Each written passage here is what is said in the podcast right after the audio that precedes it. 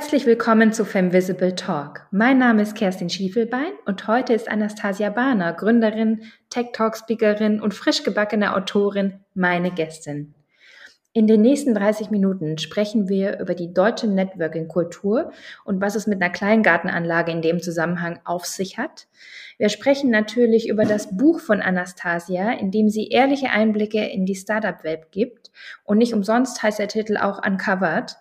Und wir sprechen über Fake Female Founders und warum ihr Start als Gründerin eher enttäuschend war. Uncovered ist also nicht zu viel versprochen. Ich wünsche euch ganz viel Spaß. Auf die Plätze sichtbar los.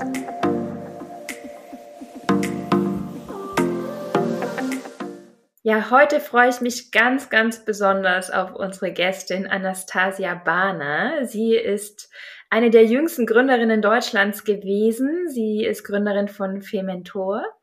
Außerdem ist sie gerade als Autorin total ähm, gehypt, würde ich sogar schon sagen. Und sie ist TEDx-Speakerin, also heute eine absolute Expertin bei uns in allen Dingen, die wir bei Femvisible gerne besprechen und auch gerne beleuchten. Hallo. Hallo, schön da zu sein. Ja, liebe Anastasia, bevor wir gleich hören, wie es eigentlich zu allem gekommen ist und was du alles so machst, für alle, die dich vielleicht noch nicht so gut kennen, auch unsere Eingangsfrage an dich. Gibt es einen Aha-Moment in deinem Leben, der dazu geführt hat, wo du vielleicht heute bist oder der dir einen ganz besonderen Moment beschert hat, wo du wusstest, okay, das mache ich jetzt? Mm, ich glaube, für mich war der Moment, wo ich ein Teil von der Startup-Szene wurde und realisiert habe, okay, da fehlt es an Frauen, da fehlt es an dieser weiblichen Energie. Und ich habe, ähm, ich kam aus der Schulzeit raus, hatte, wie gesagt, in Berlin, ich bin gebürtige Berlinerin, hatte ich schon sozusagen natürlich in meinem Umfeld Leute, die aus der Startup-Szene kommen und habe realisiert, hey, da fehlt es uns an, an nicht nur Frauen, sondern an Diversität. Und Diversität meine ich nicht nur geschlechterbezogen, sondern auch Altersdiversität. Es waren alle irgendwie so im gleichen Alter, alle mit dem gleichen Hintergrund, alle mit dem gleichen Studium teilweise sogar und habe gedacht, okay, das ist jetzt mein Awakening, das ist meine Bestimmung. Und ich bin jemand, ich reg mich nicht über ein Thema auf, wenn ich es nicht selber angehen möchte und nicht selber ende. Und okay. habe mich dazu entschieden, ähm, für Mentor zu gründen, um einerseits mehr Gründungen zu ermöglichen, aber auch mehr Frauen zu ermöglichen, das zu machen, was sie wirklich machen wollen und ähm, das muss nicht immer eine Gründung sein. Das kann eben auch die Selbstständigkeit sein, das kann eine Festanstellung sein, das kann eine Gehaltserhöhung sein, das kann aber auch die Rolle als Mutter sein, die man vielleicht bewusst einnimmt oder die Rolle als Hausfrau ohne Mutter zu sein.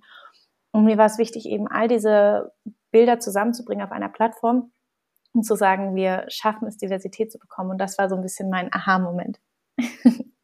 Wow. Ja, toll, dass du dich in so jungen Jahren schon um die gesellschaftlichen Belange so gekümmert hast und dass du dich vor allen Dingen getraut hast, dann Fementor zu gründen. Erzähl doch noch mal ein bisschen was über dich und auch über deinen Background. Wo kommst du her? Was hast du studiert? Wann genau war das?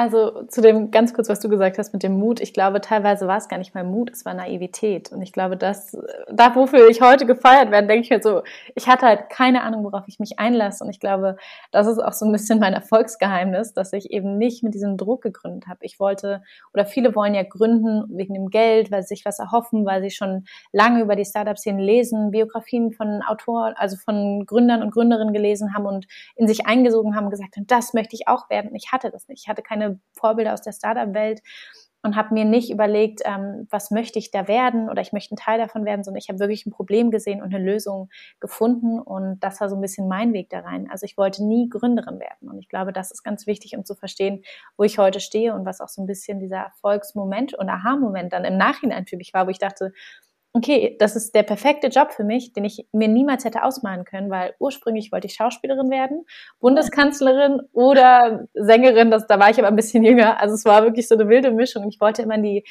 ins Entertainment gehen oder eben in die Politik und bin mittlerweile in der Geschäftswelt gelandet, die irgendwie all das vereint, weil gerade als Speakerin bist du im Entertainment-Business zu einem gewissen Grad. Klar gibst du Expertise und hast natürlich auch einen höheren Stellenwert, vielleicht als eine Schauspielerin, die halt nie ihre eigenen Texte spricht. Ähm, und gleichzeitig bist du in der politischen Situation, weil du in der Wirtschaft ganz, ganz viel ändern kannst, um sozusagen auch in der Politik oder von unten auf die Politik Druck auszuüben zu sagen, hey, wir brauchen da Änderungen.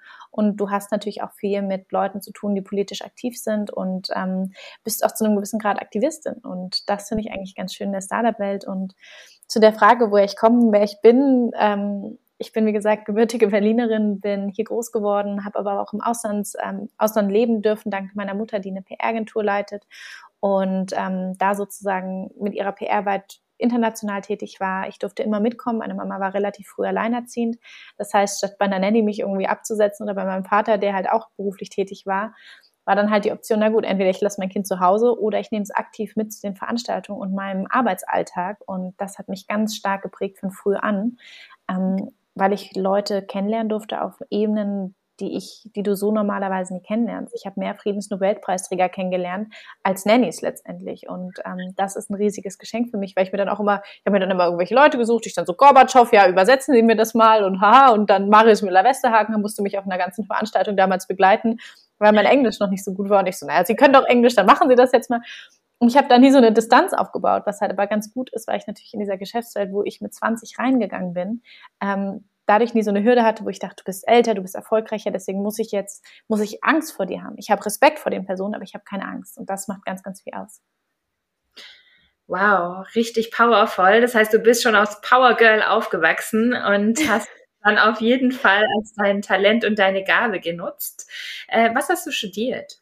Ich habe angefangen, Kommunikationswissenschaften zu studieren und ähm, habe sozusagen direkt nach dem Abi angefangen, weil das halt damals so normal war. Und ich habe ähm, dann studiert in Berlin auch und habe dann gemerkt, okay, irgendwie läuft es jetzt mit der Gründung ziemlich gut und habe dann überlegt, okay, vielleicht schaffe ich das beides.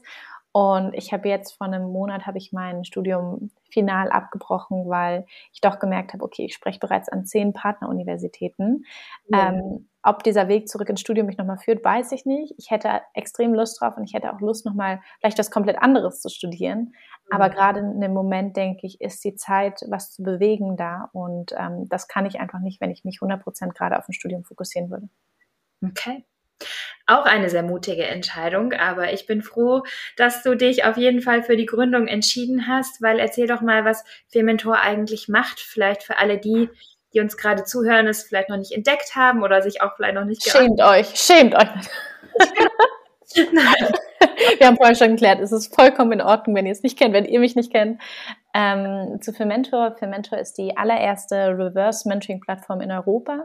Reverse Mentoring, für die, die jetzt fragen, was ist denn das, ähm, bedeutet, du hast einen generationsübergreifenden Austausch und dieses typische Gefälle, was du mit einem Mentor oder einer Mentorin normalerweise hast, wo die erfahrenere Person ihr Wissen nur weitergibt, aber selber nicht davon profitiert, haben wir aufgebrochen und ähm, wenn du bei uns älter bist und erfahrener und mehr Wissensschatz, bekommst du aber gleichzeitig was zurück, nämlich Wissen von der jüngeren Generation und Zugang zu einer anderen Generation, mit der du vielleicht so per se nichts zu tun hast oder vielleicht in einem Machtgefälle stehst und begegnest einer anderen Generation auf Augenhöhe. Natürlich mit dem Verständnis, dass dein Wissen vielleicht relevanter ist oder einfach der Wissensschatz auch viel größer, aber trotzdem verstehst, dass da noch eine andere äh, Komponente ist, dass es da noch mal ganz anderes Wissen auf dich zukommt, was du vielleicht so nie bekommen hättest oder sei es TikTok, Insights oder was weiß ich. Wir sind die erste Generation, die wirklich Digital Natives sind. Und ähm, bei Fementor helfen wir Frauen dabei, eben eine Mentorin zu finden aus einer anderen Generation, sei es älter oder jünger. Ja. Und ähm, genau, vernetzen sozusagen wundervolle Frauen, komplett branchenübergreifend und vor allem der große Aspekt kostenlos. Das ist interessant. Ähm, also wenn jetzt unsere Zuhörerinnen sich interessieren für Fementor, es können definitiv nur Frauen mitmachen. Genau, also Frauen und Personen, die sich als Frauen identifizieren, das war mir sehr wichtig. Wir haben eine sehr, sehr große LGBTQA-Plus-Community, die wir gar nicht forciert haben, aber die halt einfach über den Lauf der Zeit kam. Ich glaube, gerade weil wir nicht so eine Spezialisierung und uns nicht so festgelegt haben, was wir sind und wer wir sind, sondern wirklich ja. gesagt haben, du bist eine Frau und du hast ein gewisses Alter und das ist die einzige, das ist das einzige Relevante, was bei uns zählt. Und alles drumherum, woher du kommst, was für Geld du hast, was für finanzielle Mittel, was für ein Hintergrund, welche Kultur. Wir haben Frauen aus den unterschiedlichsten Kulturen. Wir haben eine Unternehmenserbin, genauso wie jemand, der geflüchtet ist. Ähm, das macht ganz, ganz viel aus.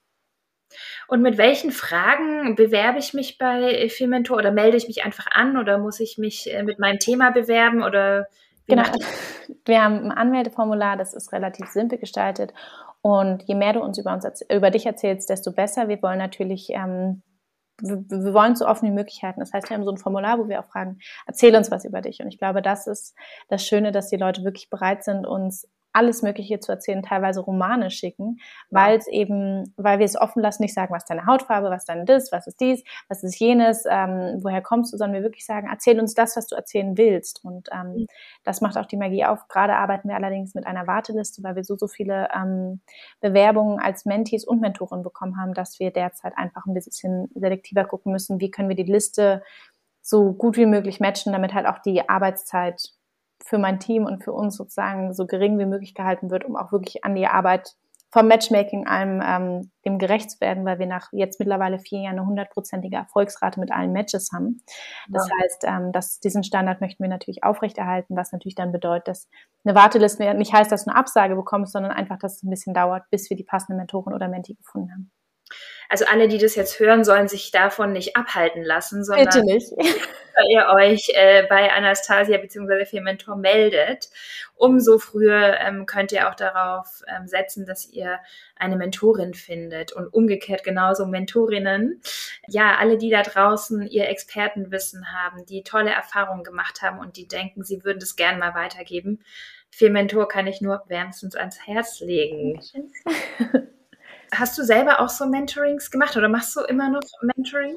Mm, also ich habe schon in jungen Jahren Mentorin durch meine Mutter gehabt. Also ich glaube, wenn ich gefragt werde, wer mein erstes Role Model war, ist das auf jeden Fall meine Mama, weil sie mich einfach, sie hat mir früh gezeigt, dass es keine Entweder-Oder-Entscheidung ist, entweder Businessfrau oder Mutter, sondern eine Und-Entscheidung. Und sie hat beide Rollen mit Bravour geleistet. Und ich habe in meinem ersten oder mein erstes Buch kam jetzt auf den Markt Anfang Oktober und ich habe auch in meiner Dankessagung mich bei ihr bedankt, weil sie mein erstes Vorbild war und weil sie alle meine Projekte zu den besten gemacht hat. Und sie sagt immer, dass ich ihr bestes und schönstes Projekt war. Und ich glaube, das ist eine unglaubliche Ehre in Anbetracht der Tatsache, was sie alles für diverse Projekte begleitet hat und wirklich auch bewegende Thematiken behandelt hat. Und ähm, selber hat sie mir auch Mentoren zur Verfügung stellen können durch ihren Freundeskreis. Und damals war mir gar nicht bewusst, dass ich da schon auf eine Art Reverse-Mentoring betrieben habe, weil ich mhm. mit Leuten auf der Couch bei meiner Mama saß, unterschiedlicher Herkunft, Alter, was weiß ich und wir uns ausgetauscht haben und das war eigentlich schon Reverse Mentoring, so eine kleine Art davon. Die haben mich halt gefragt, ja, wie ist denn das in deiner Generation? Wie ist denn das so in der Schule?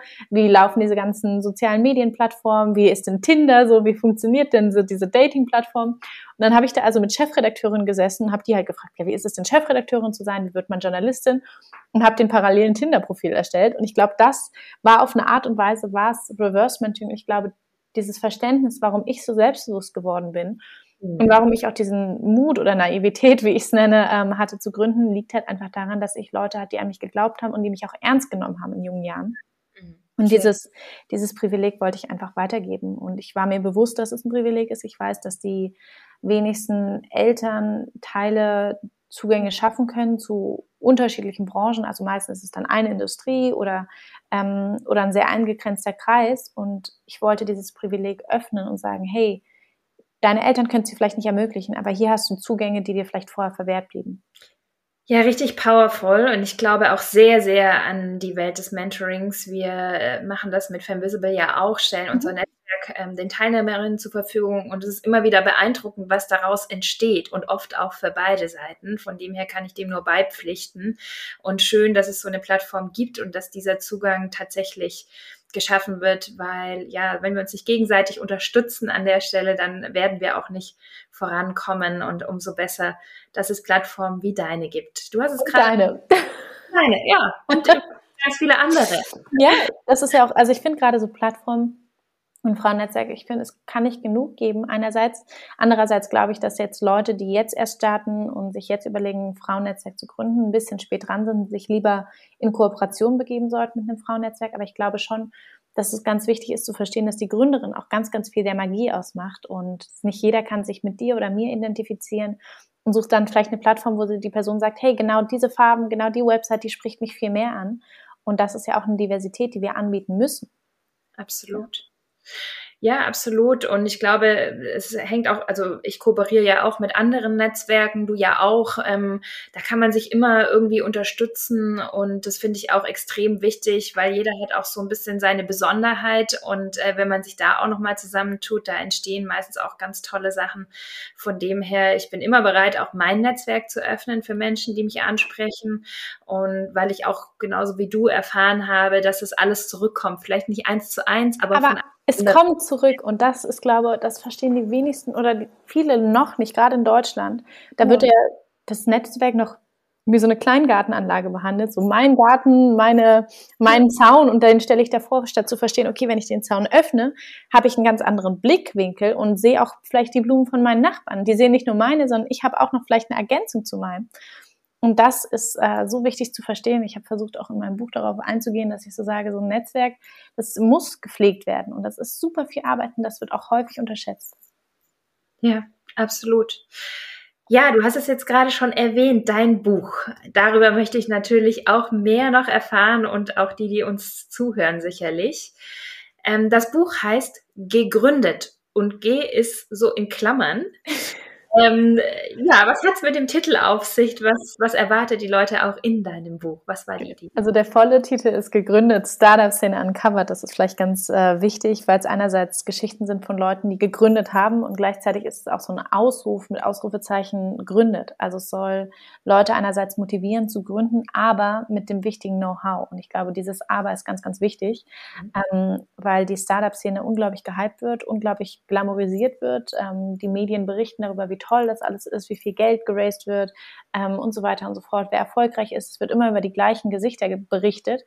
Und die Leute, die halt scheitern, das sind nun mal neun von zehn Startups, die werden halt selten interviewt, selten gesprochen und die hören wir auch nicht. Und mir war es wichtig, über eine Scheiterkultur zu sprechen, die wir einfach in Deutschland nicht haben, die aber trotzdem passiert, allerdings dann halt eben verschwiegen wird. Und natürlich aber auch über all die Themen wie zum Beispiel Fake Female Founders. Wie unterstützend sind andere Gründerinnen untereinander? Ist das wirklich so toll und ist das wirklich eine. Hm? Habe ich richtig gehört? Ja, Fake, Fake, Female, Female Founders? Ähm, vielleicht, oder vielleicht gehe ich da kurz drauf ein. Also zum Beispiel, ich habe ein Kapitel dem Thema eben Female Founders gewidmet, ähm, wo ich halt auch sage, nicht jede Frau, die das Hashtag Female Empowerment verwendet auf Instagram oder LinkedIn, unterstützt andere Frauen außer sich selber. Und ähm, nicht jede Person und jede Frau, die sich eben ausspricht für mehr Diversität und mehr, ähm, mehr Gleichberechtigung, ist bereit, das innerhalb ihres Kreises zu fördern, der halt wirklich divers sein müsste und wäre, wenn, wenn das so, wenn das der Fall wäre. Und ich glaube, ähm, da auch mal drüber zu sprechen und zu sagen, dass es halt eine keine Blumenwiese ist und kein leichter Spaziergang in der so rosa gemalten äh, Female Founder Szene, sondern teilweise eher ein Minenfeld ähm, mit ganz, ganz vielen Tücken, dass ähm, das ganz wichtig ist. Und ich habe das total unterschätzt. Ich dachte, als ich gegründet habe, hatten wir 15 Prozent Gründerinnen. Und ich dachte, wir werden uns alle unterstützen, wir machen Sleepover-Partys, wir werden uns gegenseitig fördern und an den Händen halten und im Kreis. Also ich hatte so ein total ideales Bild von dieser Female Founder Bubble und wurde nicht bitter enttäuscht, aber ich wurde enttäuscht. Und ich bin seit vier Jahren bin ich immer die Jüngste im Raum und das ändert sich immer noch nicht. Ich bin immer noch auf allen Veranstaltungen mit 24 bin ich immer noch die Jüngste und denke mir mittlerweile, wo ich so denke, es müsste doch jemand kommen, langsam mal, der auch 20 ist oder jemand, wir müssen noch den Kreis öffnen. Ich versuche dann immer Leute mitzunehmen, verlose dann auch Tickets zu Veranstaltungen, wo ich sage, meine Plus 1, statt die halt nur im Freundeskreis zu verteilen. Aber die Unterstützung von Newcomerinnen mhm. fehlt unglaublich. Und das finde ich sehr, sehr schade in der Szene. Ja. Ja, absolut. Ähm, ich glaube, es gibt auch neben den Fake Female Founders, habe ich noch nie super, ähm, gibt es natürlich auch viele, die unterstützen und die. Total. Ähm, Aber das mir ging es sozusagen in dem Buch nicht darum, über das zu schreiben, was wir eh schon wissen und dieses Idealbild, sondern zu sagen, ich wollte wirklich einen ganz neuen Aspekt beleuchten. Es, ich, es braucht nicht die zehntausendste Startup-Bibel, wie gründest du ein Unternehmen oder ähm, was passiert ist auch. Und ich schreibe immer einen Disclaimer, zum Beispiel habe ich ein Thema auch über meine Generation, die Generation Z geschrieben und auch ehrlich gesagt, niemand kann für eine ganze Generation sprechen. Aber meine Sichtweise ist auch eine Sichtweise auf die Welt, die halt selten beleuchtet wird. Nicht alle von uns sind Klimakleber. Unter den unter 18 Wahlen wählen mehr Leute die FDP als Grünen. Und das einfach mal zu verstehen, was dass das Bild der Medien über meine Generation eigentlich nur ein kleiner, minimaler Bruchteil ist, ja. der so aufgebauscht wird, dass ähm, das muss man dann, glaube ich, in dem Moment auch gar nicht mehr sagen, dass man nicht sagt, es gibt unglaublich tolle Frauen. Es gibt wirklich, ich habe wundervolle Unterstützerinnen in meinem Leben gehabt und immer noch habe ich viele davon an meinen Seiten, ähm, an wirklich allen vorne, hinten, links, rechts, unten, aber ähm, es gibt halt auch diesen Aspekt. Und dieses Auch und dieses Aber war mir mal wichtig, ähm, in ein Buch zu bringen und das durfte ich mit dem Haufe Verlag machen. Perfekt.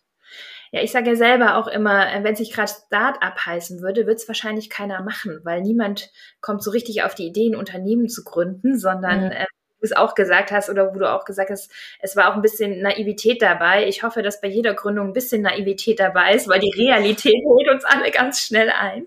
Total.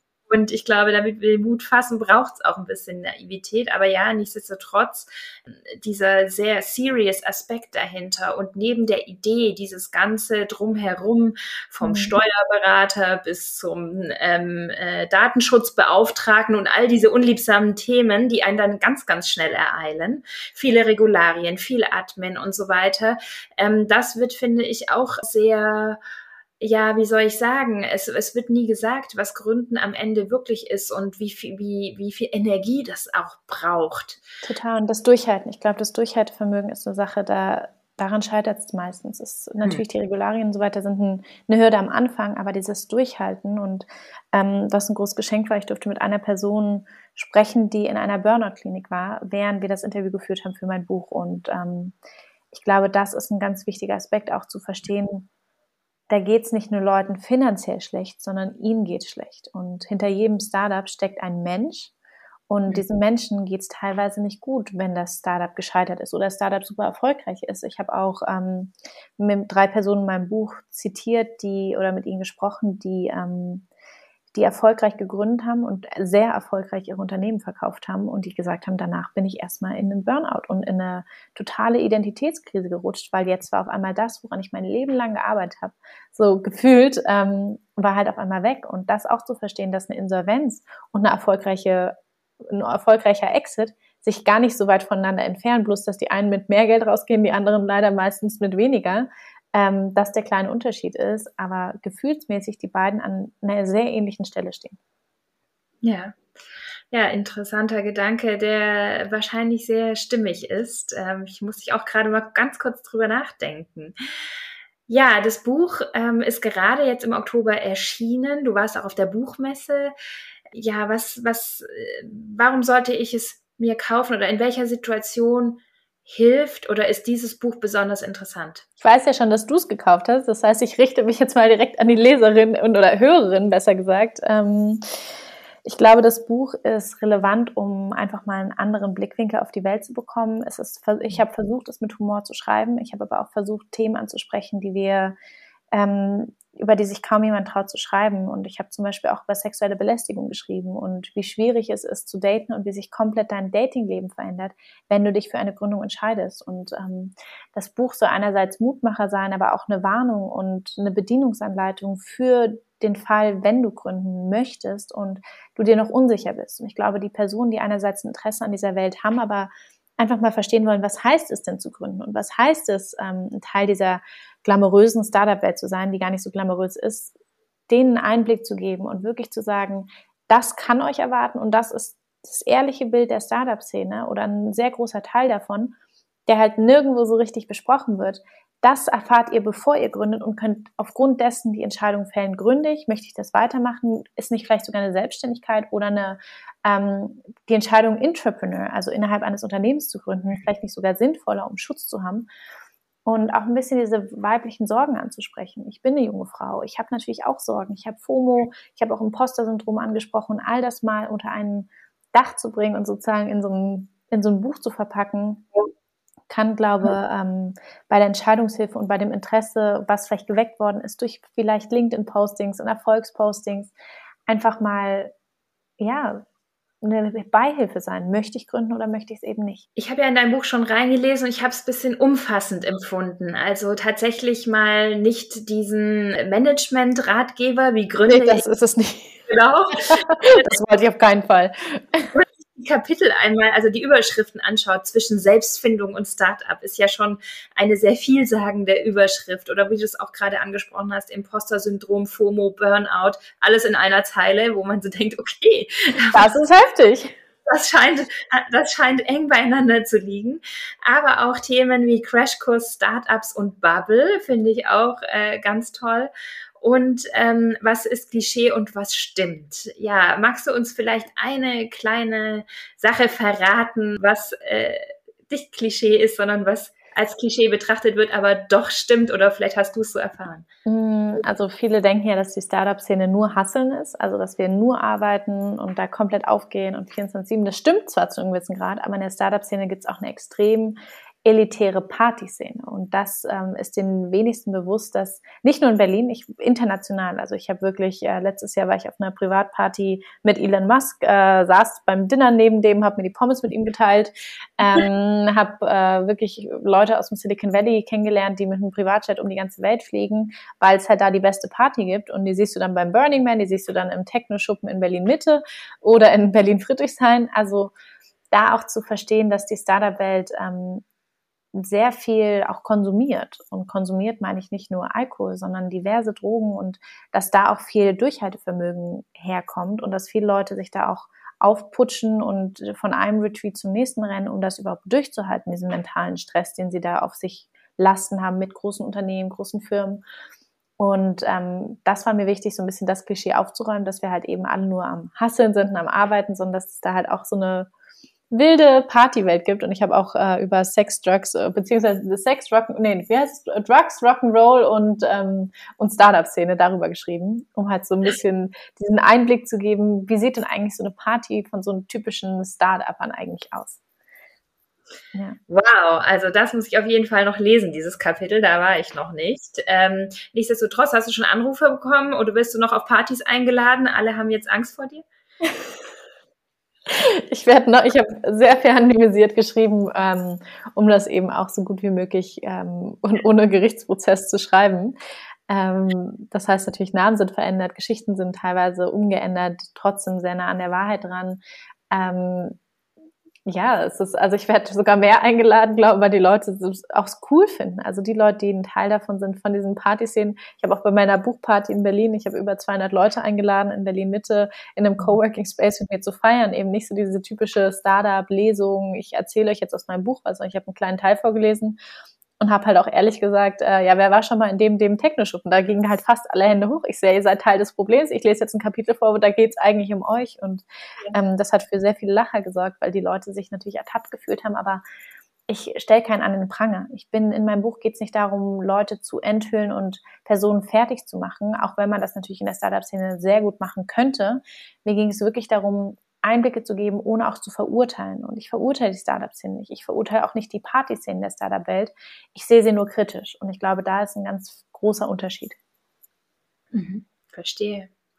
Ja, total äh, richtig und vor allen Dingen vielleicht auch, ähm, dass man sieht, dass Gründen und, und Gründerin zu sein nicht das Einzige ist im Leben, sondern dass da natürlich auch ganz viele Dinge drumherum sind. Ähm, du beschreibst es ja auch in unterschiedlichen Kapiteln. Es geht um Beziehung, es geht um, wie verändert das mein Leben und was heißt denn das eigentlich? Und ich finde es ganz toll, dass du dich auch getraut hast, dieses Buch zu schreiben. Vielleicht magst du dazu auch gleich noch was sagen, wie es eigentlich dazu Naivität. Kam.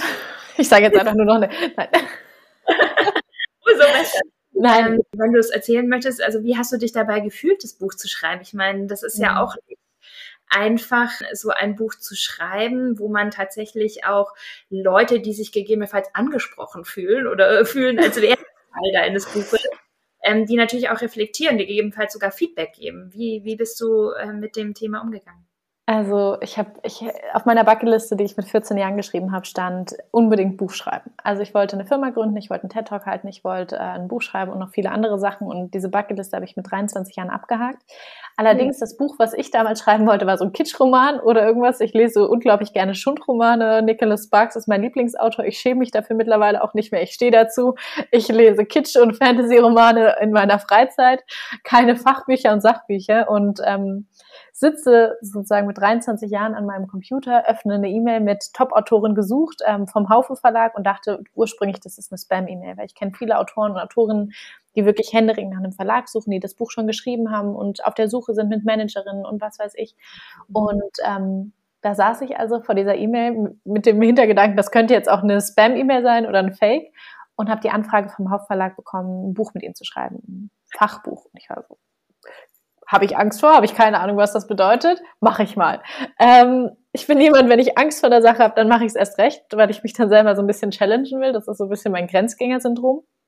Und ähm, es war schon damals klar, die man ja schon gerne Startup-Szene, das wäre auf jeden Fall ein Thema, was uns interessiert. Ich so, naja, wenn wir über die Startup-Szene schreiben, dann aber nicht diese typischen Bücher, wie gründest du und was heißt das und eben so diese Guides irgendwie, was musst du machen, wo musst du zum Notar und was weiß ich, sondern wirklich Tönen.